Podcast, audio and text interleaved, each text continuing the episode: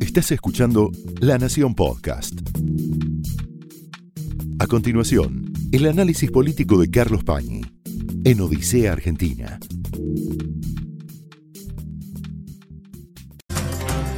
Muy buenas noches, bienvenidos a Odisea. El país atravesó y está atravesando un drama a lo largo de todos los últimos meses y un drama que el comentario político, la crónica periodística, bueno, con bastante razón suele recortar en sus efectos macroeconómicos. ¿De qué estoy hablando? De un colapso en el principal sector de la economía argentina, que es el sector agropecuario. Ese colapso suele narrarse, como decía, en términos macroeconómicos, es decir, cuál es la caída del nivel de reservas del Banco Central por la falta de los ingresos que produce el campo con sus exportaciones y a veces se habla, tampoco tanto, de la caída que tiene el sector fiscal de la Argentina, los recursos del Estado, por la caída de las retenciones que derivan de las exportaciones agropecuarias. Sin embargo, hay un fenómeno absolutamente central que está como disimulado, injustamente disimulado, y cuyas consecuencias entonces no se perciben ni se calibran, ni se calculan. Y tiene que ver con el desastre social, humano, que está detrás de estos números macroeconómicos. Cantidad de familias de productores agropecuarios que entran en una zona peligrosísima, cercana muchas de ellas a la convocatoria de acreedores, ciudades que viven del campo, que están también estranguladas en sus ingresos, todo este paisaje no está narrado, o por lo menos no estaba narrado, hasta que se produjo en La Nación, usted lo puede ver en la web del diario La Nación, un excelente documental que registra este, que es un aspecto inocultable y sin embargo oculto de la crisis, que es el drama humano narrado en un documental que se llama Pampa Seca. Vamos a mirar ahora unos segundos de este trabajo tan bien hecho que nos conecta, como digo, con el costado social y humano de una crisis que ha puesto a la economía en una situación mucho peor de la que ya estaba. Este año, un año muy duro que realmente nunca se vivió acá. Mirás un pronóstico a cuatro días y estás contando los días, las horas, ya sé cuándo se actualizan los pronósticos. una tarde muy calurosa en todo el Me desperté a las 4 de la mañana y no pegué más un ojo, pensando cómo hacer o qué vender para pagarle a la gente. He llegado hasta, hasta soñar que llovía. Es lo que sé hacer, tengo 57 años. Es difícil para nosotros cambiar. Nací en el campo, viví en el campo. Me he dedicado toda la vida a esto, así que ¿qué querés que te diga? Hasta el último seguiremos luchándola. Una actividad que amo, con arreglos todavía de palabra, con un apretón de manos. Noto que se me pasa la vida, se me pasa la juventud. Y digo, ¿qué hiciste, flaco? Y hice un montón de campañas, de cosechas, siembra, horas de tractor, horas de trabajo, horas que no estuve con mi familia, con mis amigos, y se te fue. En una campaña como esta se te va. Y nos va a costar tres años para recuperarlo. No es plata, es pasión.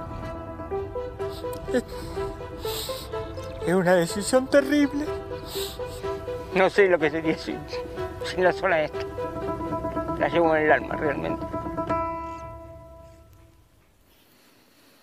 El drama de la peor sequía, la más grave sequía de la historia. Las consecuencias sobre la vida de la gente que vive de ese negocio, de ese sector, de esa actividad, que no encuentra alternativas. Y después sí, el problema macroeconómico que nos lleva a el enorme dilema en el que se encuentra el oficialismo desde el punto de vista de su economía y también de su política y de la oferta electoral que tiene que realizar para ofrecer algo muy pobre, muy austero, por decir lo mínimo, para algunos un desastre, que es la tarea de gobierno. Vamos a mirar algunos números que tienen que ver con las proyecciones macroeconómicas de este drama que narra el documental de la Nación Pampa Seca. Fíjense lo que es la caída de la producción de granos, no en términos de dólares, es decir, de precio, sino de toneladas.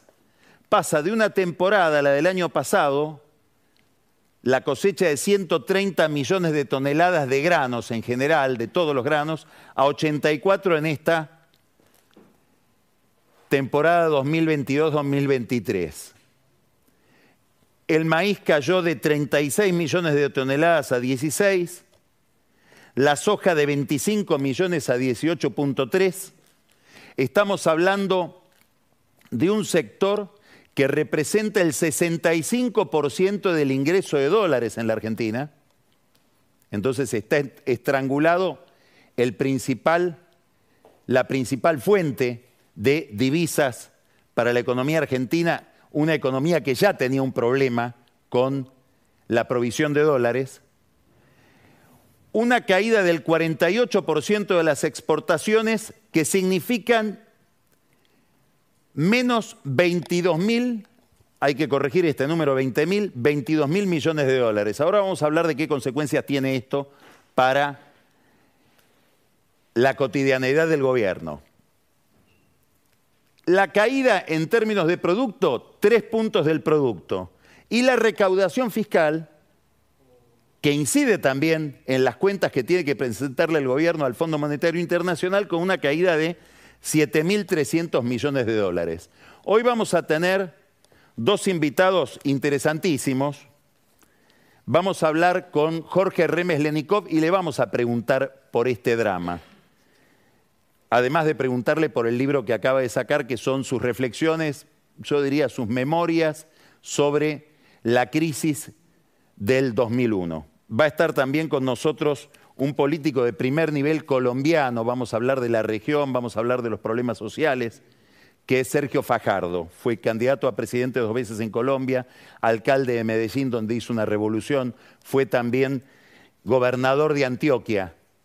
Después vamos a hablar también con Sergio Fajardo de los temas de la región y de la política en general. ¿Por qué es importante tener en cuenta estos números y este drama? Porque si uno mira hoy las reservas del Banco Central, normalmente se habla de las reservas netas líquidas, netas. Es decir, descontando de las reservas del Banco Central los encajes de los bancos, el dinero de la gente, por decirlo de alguna manera, los depósitos en dólares.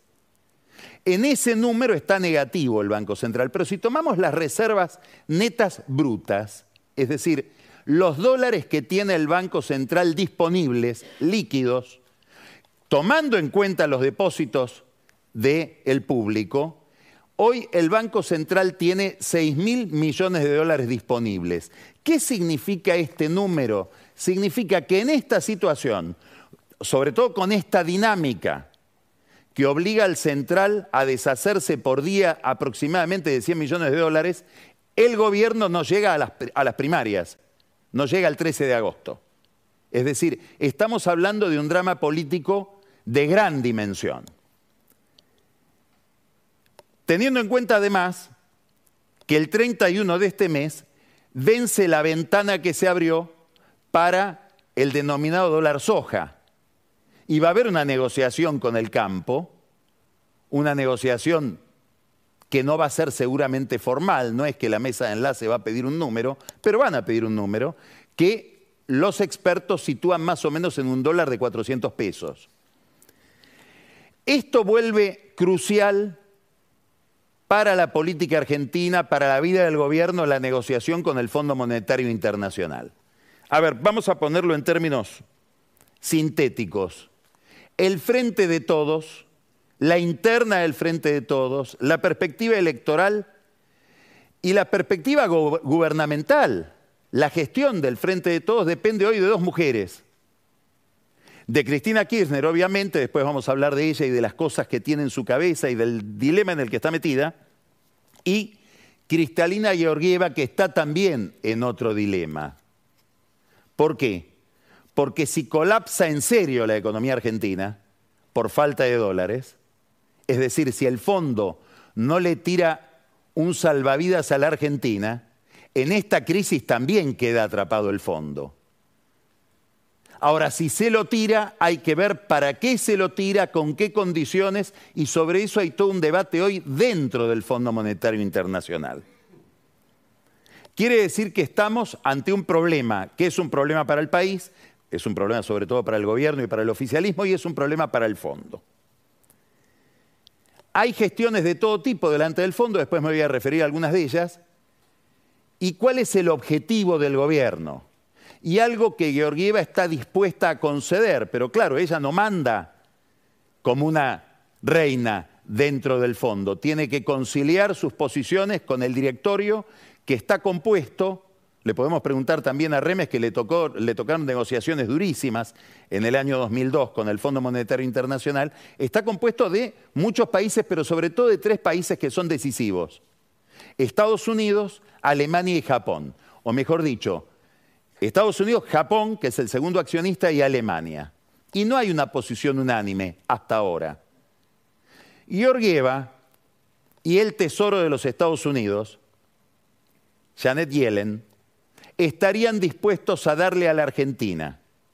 Los dólares que necesita el fondo que le devuelva a la Argentina, es decir, hacer un desembolso adelantado de lo que tendría que desembolsar desde aquí a fin de año, son 10 mil millones de dólares, que es la plata que necesita el fondo darle a la Argentina para que la Argentina no entre en default con el fondo, es decir, un mero asiento contable, que lo dejaría al gobierno, centralmente a masa, sin ninguna posibilidad de intervenir en el mercado de cambios o demostrarle al mercado de cambios que tiene más espalda que esos 6 mil millones de dólares de reservas brutas.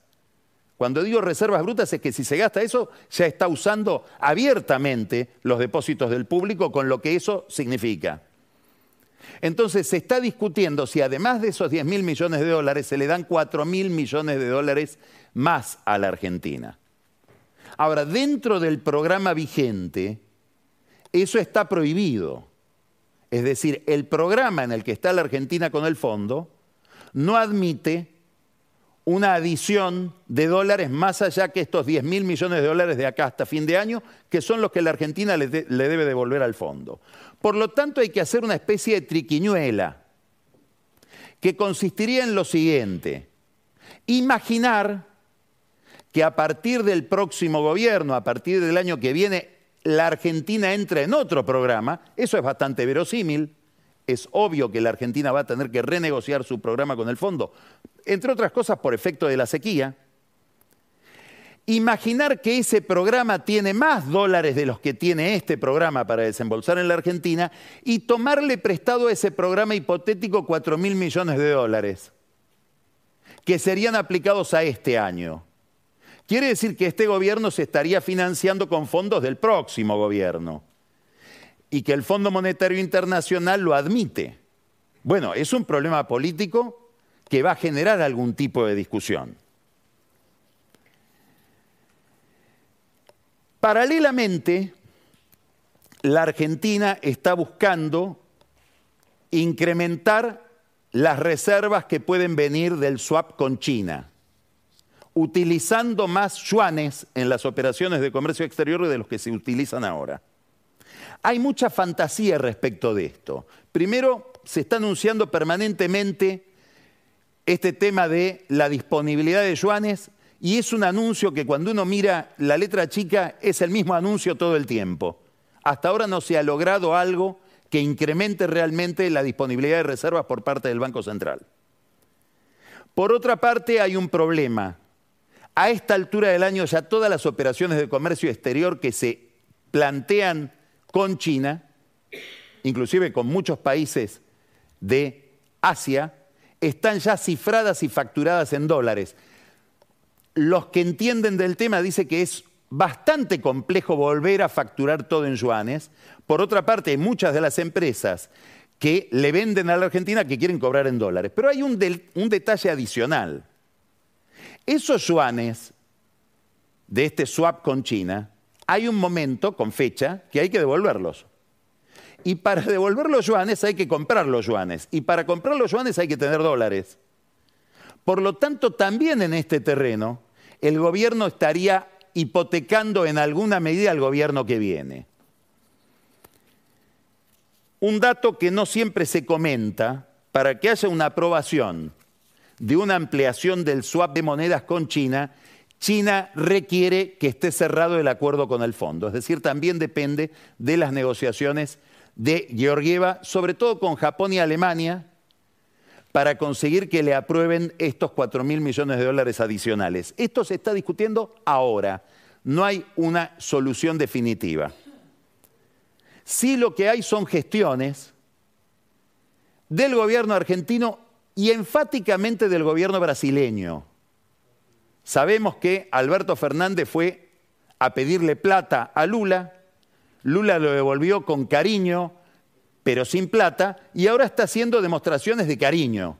Por ejemplo, Lula estuvo este fin de semana en Hiroshima para la reunión del G7. Dicho sea de paso, le fue bastante mal en su relación con Zelensky. La cumbre del G7 fue una cumbre, como no podía ser de otra manera, organizada por Japón en Japón, que tiene dos hipótesis de conflicto principales, una con China y otra con Rusia, fue una cumbre a favor de Ucrania y de Zelensky que se hizo presente en la cumbre y no lo quiso atender a Lula, identificado, demasiado identificado con Rusia como para ser un mediador, como él pretende ser en un eventual acuerdo de paz. En esas conversaciones que mantuvo Lula con distintos actores de la política internacional que estaban en Hiroshima, habló con Georgieva, habló con Biden y ahora se comprometió a enviar a su ministro de Hacienda a China, Fernando Haddad, también para hablar a favor de la Argentina y conseguir que la Argentina tenga algún alivio. Mientras tanto, la única opción que le queda al gobierno es una opción desagradable, políticamente insoportable, que es para evitar una devaluación, es decir, que salte la térmica y se descontrole la política de cambios, estrangular las importaciones. Y en ese estrangulamiento de las importaciones, que implica más y más recesión, es decir, afectar la actividad, la política oficial es bastante errática. Y si no, miremos este tuit del economista Nicolás Gadano se aprueba el cupo Chiquitapia, 18 de mayo. 50 millones de dólares de importación de todo tipo de productos para el Mundial Sub-20 libres de aranceles, impuestos y tasas. Bueno, habrá que hacerse amigo del Chiquitapia, los importadores que necesitan máquinas o necesitan insumos para producir, acá tienen un camino a seguir. Es todo un tema la relación entre el gobierno y la AFA, pero sobre todo la relación entre Massa y la AFA, que ha dado muchísimo que hablar, inclusive hasta en los temas de ventas de entradas para grandes partidos. ¿Cuál es el problema? El problema es cómo sobre este panorama se arma una oferta electoral. Acá está el drama del frente de todos. ¿Por qué? Porque es imposible es imposible de encontrar una ingeniería electoral que disimule o compense una crisis de esta naturaleza, de esta dimensión. Cristina Kirchner va a ser la figura central del acto del 25 de mayo. Ella quiere conservar la centralidad dentro del Frente de Todos decidió que el acto se haga en la Plaza de Mayo, estaban pensando en hacer un acto un poco desilvanado en el obelisco, dijo, no, voy a ser yo la figura central del acto, yo voy a hablar, no habla en la Plaza de Mayo como única oradora desde el 9 de diciembre de 2015, que fue aquel acto en la víspera de su abandono del gobierno, cuando le dejó el gobierno pero no le transmitió el bastón a Macri. Todo en ella es minuciosamente planeado en términos simbólicos. Va a poner un palco delante del monumento al general Belgrano, que es su prócer preferido, lejos de la Casa Rosada, para que se entienda que es un acto que no tiene que ver con la Casa Rosada y sobre todo con quien vive adentro de la Casa Rosada. Y va a hablar desde ahí sin producir demasiadas novedades en términos concretos. Es decir, el que esté esperando que bendiga un candidato ese día, como lo bendijo Alberto Fernández el 18 de mayo del 2019 a través de un tuit, daría la impresión de que no va a suceder eso. Por varias razones, una de ellas la voy a comentar ahora. Lo interesante es que Alberto Fernández invitó a través de un tuit a ese acto al que él no está invitado. Es, es rarísimo que alguien invite a una fiesta de la que no va a participar. Es decir, los que van invitados por Alberto lo van a buscar Alberto y él no va a estar. Y ofendió bastante a Cristina porque dijo, vamos a recordar, él como titular del kirchnerismo, digamos, del kirchnerismo de Néstor, que es ahí donde él se autopercibe, vamos a recordar los 20 años de la llegada de Néstor al poder y ahí hemos invitado a su compañera de la vida para que hable. Es decir, ella habla según la, lógica del presidente, en ese acto al que él no fue invitado, en calidad de viuda de Néstor Kirchner, no de jefa del partido o del movimiento o de la coalición a la que pertenece el mismo Alberto. Imagínense cómo cae esto en la presidencia del Senado o en el Instituto Patria, que son las sedes de Cristina Kirchner. O sea, las relaciones ahí peor no pueden estar. Grave problema. ¿Cómo hacer una campaña como la que está pensando el Frente de Todos casi en contra de su propio gobierno. No sé si esto tiene alguna salida en los manuales de ciencia política. Mientras tanto, ella seguramente va a reservarse la posibilidad de bendecir a alguien por varias razones. Primero porque queda pendiente una larga negociación dentro del peronismo para consolidar un candidato pero además porque el día que ella diga el candidato es fulano, esa centralidad que ella quiere conservar la va a relativamente perder. Algo parecido a cuando Macri dijo no voy a ser candidato. Bueno, quedó en un costado de la escena de Juntos por el Cambio. Lo que no quiere decir que Macri no esté operando todos los días en esa escena. A ella le podría pasar lo mismo está en un rompecabezas bastante endiablado. ¿Se acuerdan del programa de Sofovich? Hablo para la gente con algunos años, armando el Yenga del PJ, del Frente de Todos, con el riesgo de que se le caiga la, estructura de toda la torre.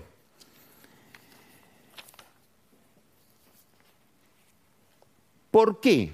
Bueno, porque primero está en este problema económico del que hablamos, que me gustaría hablar con, Jorge Remes de este problema. Pareciera que a 20 años de la llegada del kirchnerismo al poder le toca ahora hacerse cargo del derrumbe de una estructura económica que armó el propio kirchnerismo sobre la base de una gran fiesta de consumo que generó niveles de inflación intolerables y de una construcción de un estado elefantiásico que ahora es muy difícil ajustar.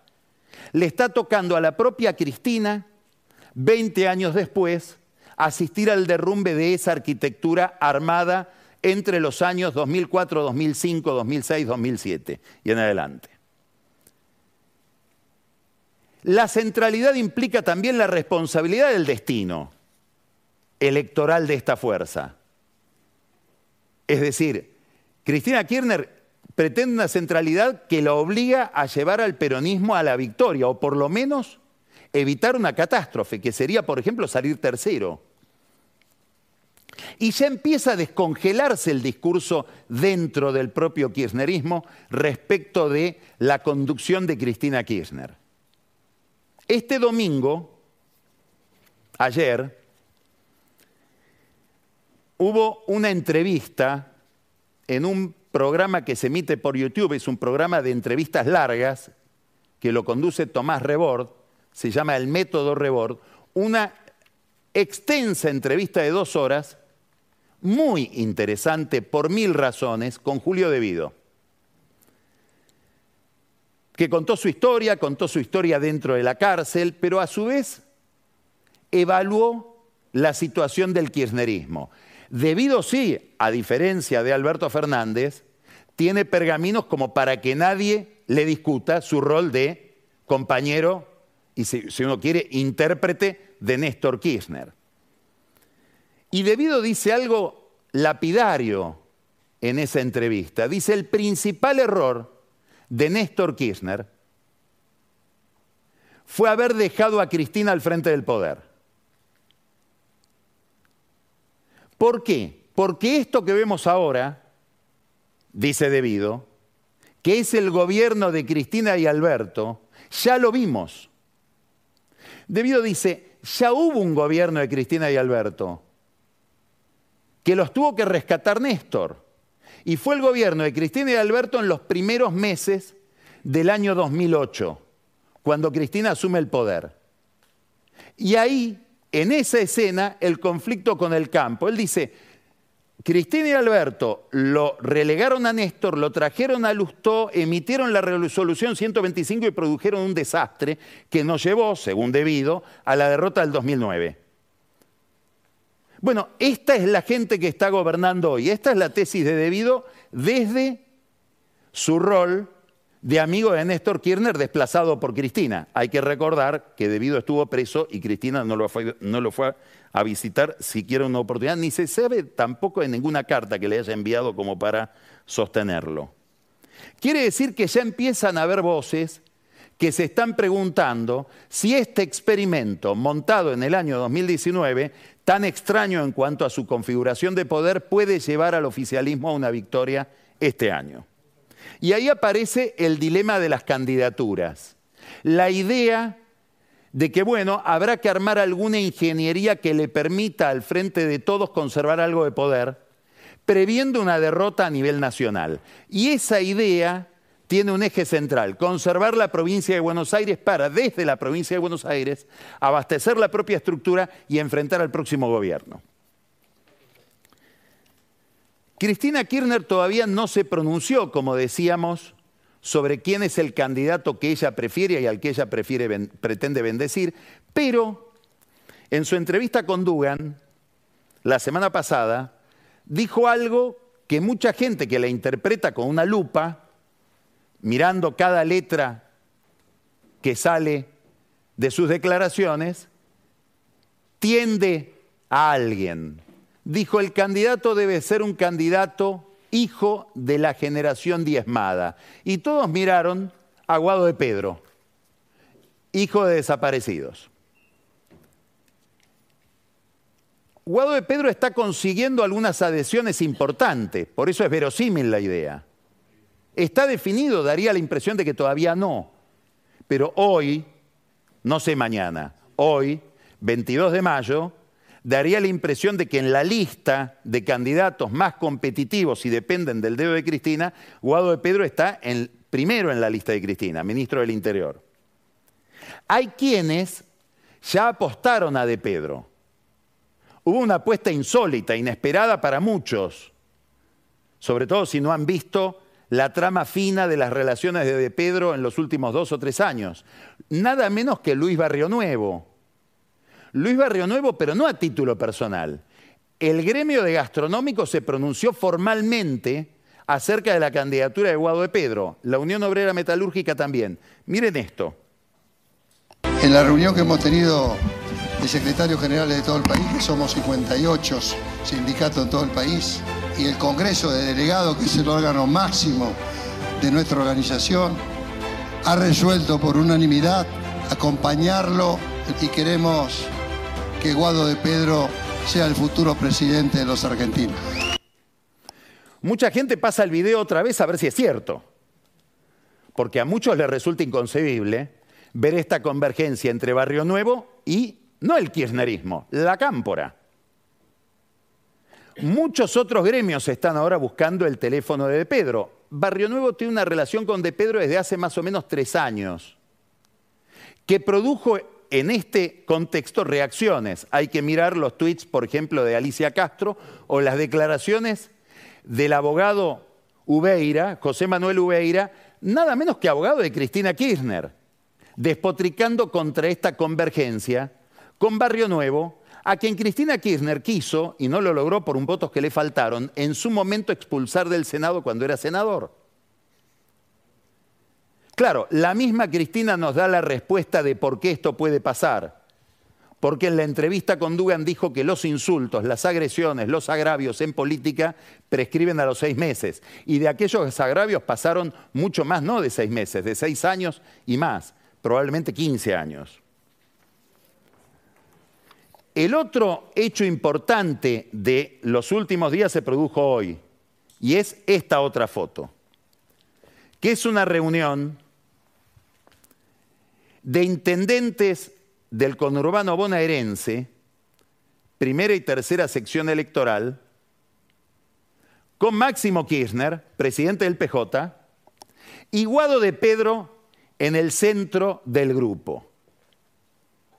Esta reunión no se hace espontáneamente, esta reunión se logra después de un trabajo político de persuasión sobre estos intendentes, se realizó en Quilmes, el lugar de Mayra Mendoza, es decir, la cámpora, y hay una presencia interesante acá, probablemente anodina, si uno sabe mirar la foto, es este señor. Este señor se llama Julio Zamora, probablemente el mayor enemigo de Sergio Massa intendente de Tigre, donde se están matando. Hay que mirar cómo Massa no pisa Tigre. Lo rodea entregando cosas en los municipios vecinos, sobre todo en San Fernando. Está ahí, está en este oficialismo bonaerense que respalda la candidatura de De Pedro. Candidatura a presidente. Si uno mira esto, dice, bueno, ya es el candidato de Cristina de Pedro. La excusa para armar esta foto fue que están organizando el acto del 25 de mayo con el ministro del Interior. La otra pregunta que hay que hacerse no es por la presencia de Zamora, sino dónde está Kisilov en la foto. Un gracioso me dijo, no, es el que sacaba la foto. Porque Kisilov, gobernador de la provincia de Buenos Aires, no está. Hay quienes especulan con que Cristina está en un método ensayo-error mirando ¿Cómo retiene mejor la provincia de Buenos Aires? ¿Cómo se retiene la provincia de Buenos Aires? Otra pregunta para Remes, que ha estado en esa maquinaria buena parte de su vida. ¿Con un gran candidato a gobernador o con un gran candidato a presidente destinado a los bonaerenses? Y ahí es donde se plantean alternativas, después las va, a analizar eh, Daniel Vilota, de si no conviene más llevarlo a Kisilov como candidato a presidente que retiene todos los votos de Cristina y a De Pedro como candidato a gobernador. Hoy por hoy, 22 de mayo, la hipótesis más probable es que De Pedro sea el candidato a presidente bendecido por Cristina. No es la única pregunta, no es el, el único dilema de este rompecabezas. Si es de Pedro el candidato, acompañado como mostrábamos recién por Zamora, ¿qué hacemos con Massa? ¿Cómo se lo retiene a Massa? ¿Qué pasa si Massa da un portazo? ¿Alcanza con darle la vicegobernación bonaerense a Malena Galmarini? ¿Ya terminó el proyecto Massa candidato a presidente? Hay quienes dicen, bueno, sí, ¿cómo no va a terminar si él es candidato del Frente Renovador? No se puede humillar al peronismo poniéndole un candidato de otro partido. Pero ahí hay un problema. ¿Por qué? Bueno, por algo que retuiteó en su momento Malena Galmarini cuando suscribió una afirmación que era la siguiente, Massa se queda hasta el final porque el final llega el día que Massa se va. En alguna medida, la dificultad que tiene Cristina Kirchner para blanquear una candidatura de, de Pedro o de Kisilov es qué hacemos con Massa. ¿Cuál va a ser el tratamiento terapéutico que le vamos a dar a Massa para contenerlo? Hay otra pregunta. El PJ en esta situación, el PJ, al que Cristina homenajeó con un pésimo gobierno como el gobierno de Alberto Fernández, por la sequía, por la pandemia, por la guerra, como dice Fernández, o por Fernández. Pero no ha sido un buen gobierno, tanto que no, no pueden ni siquiera defenderlo. El PJ le sigue dando crédito a Cristina Kirchner como para que el candidato a presidente y el candidato a gobernador de la principal provincia sean de la cámpora? ¿O tiene que buscar algún tipo de relación con los gobernadores? Bueno, de Pedro la viene buscando por sí mismo. Viene tejiendo relaciones con los gobernadores y entre las especulaciones se menciona la posibilidad de una fórmula entre De Pedro y Claudia Ledesma, la presidenta provisional del Senado, está ahí al lado de Cristina todo el tiempo, esposa del gobernador de Santiago del Estero, Gerardo Zamora. de la infinita lista de dilemas, hay uno último que quiero mencionar. No es el último de la lista, es el último que vamos a mencionar ahora. ¿Conviene o no hacer una paso? Acá es donde aparece la figura de Daniel Jolie, que daría la impresión está dispuesto, convertido en un halcón que nunca fue, a enfrentar a Cristina. O se presta como sparring para que haya una interna. La pregunta es, ¿qué haría el Frente de Todos el día en que, por ejemplo, Juntos por el Cambio realiza su interna y moviliza a su gente? alcanza con un candidato, digamos, de Pedro, digamos Yoli, digamos Massa, digamos Kisilov, con uno solo, para retener la variedad de adhesiones o los distintos tipos de electorados en lo que se sostiene esta coalición, o si pongo un solo candidato, parte de ese electorado se va. ¿Cómo hago para tener desmovilizado al frente que gobierna cuando está movilizada la oposición ese domingo? Bueno, la respuesta sería, hagamos una interna. Muy bien. Ahora, esa noche, al final de la interna, la noche de las PASO, puede aparecer esta presentación. Primero, el primer candidato más votado, por ejemplo, Milei. Segundo candidato más votado, uno de los dos de Juntos por el Cambio, Larreta o Bullrich. Tercero, Bullrich o Larreta. Y el candidato del peronismo que sale cuarto, ¿Cómo se le explica a la gente que esto es una presentación de ficción? Porque después hay que sumar los votos. Digamos, ¿hasta dónde se pueden dividir las candidaturas del peronismo haciendo que por, la misma fragmentación salga muy atrás en la lista y quede como que ya perdió?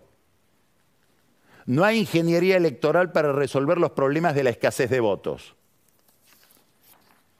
Todo esto tiene una explicación, vamos a ir terminando, sobre las dificultades para entender el contexto. Es uno de los grandes dramas de la política. Maquiavelo decía que la política se basa, o el éxito político se basa en dos condiciones. El saber hacer, la pericia, que los florentinos de aquella época llamaban virtud, sin D, y la fortuna, la suerte. ¿Qué es la suerte? No es la suerte de los astros, no es la suerte del número que sale en la ruleta. Es la afinidad con el proceso para entender el timing, el tiempo, la oportunidad. Uno de los grandes desafíos de cualquier líder político es entender el contexto que cambia y poder interpretarlo y adaptarse a ese contexto. Hoy el gran problema del, kirchnerismo es la rigidez conceptual de Cristina Kirchner para entender los cambios de la economía y también de la vida social. Y si usted quiere entender algo de esto, le recomiendo que lea una entrevista. La entrevista que le hizo en La Nación, en la repregunta, La Nación del domingo, Luciana Vázquez al antropólogo Pablo Semán. De las muchas cosas que dice Semán ahí, que es un tipo formado en la izquierda, es alguien que mira el kirchnerismo desde la izquierda, dice dos muy interesantes para entender todo este problema del que estuvimos hablando. En la sociedad hay una reacción al Estado entendido como mímica.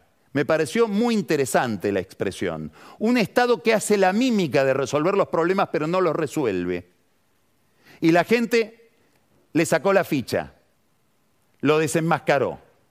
Un estatismo con un Estado quebrado.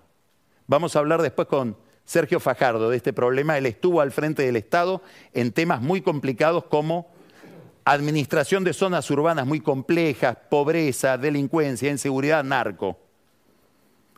¿Qué capacidad tiene el Estado para, prometer con lo, para cumplir con lo que promete? Ani Parraguirre nos va a hablar hoy de las promesas de los políticos y su incapacidad para cumplirlas y el efecto de esto sobre las elecciones. Semán dice, el Estado hace una mímica y todos sabemos que es una mímica y la gente se dio cuenta. La segunda afirmación importante de esa entrevista que le realizó Luciana Vázquez, el kirchnerismo tiene el complejo de la secta grande. Creen que son más de lo que son y en realidad son muchos menos, pero de ninguna manera son mayoría. y son cada vez menos mayoritarios. Y pareciera también que hay un desajuste entre el discurso y la realidad, la práctica y el consenso. Estos problemas, habrá que ver si Cristina los puede resolver con el rompecabezas, con el Yenga que está armando, tratando de que una metodología, una ingeniería electoral la compense de los grandes problemas, de los grandes errores que ella misma cometió. Esto fue el análisis político de Carlos Pañi en Odisea Argentina, un podcast exclusivo de La Nación. Escucha todos los programas de La Nación Podcast en www.lanacion.com.ar. Suscríbete para no perderte ningún episodio. Estamos en Spotify, Apple Podcast, Google Podcast y en tu reproductor de podcast favorito. Seguí escuchando La Nación Podcast.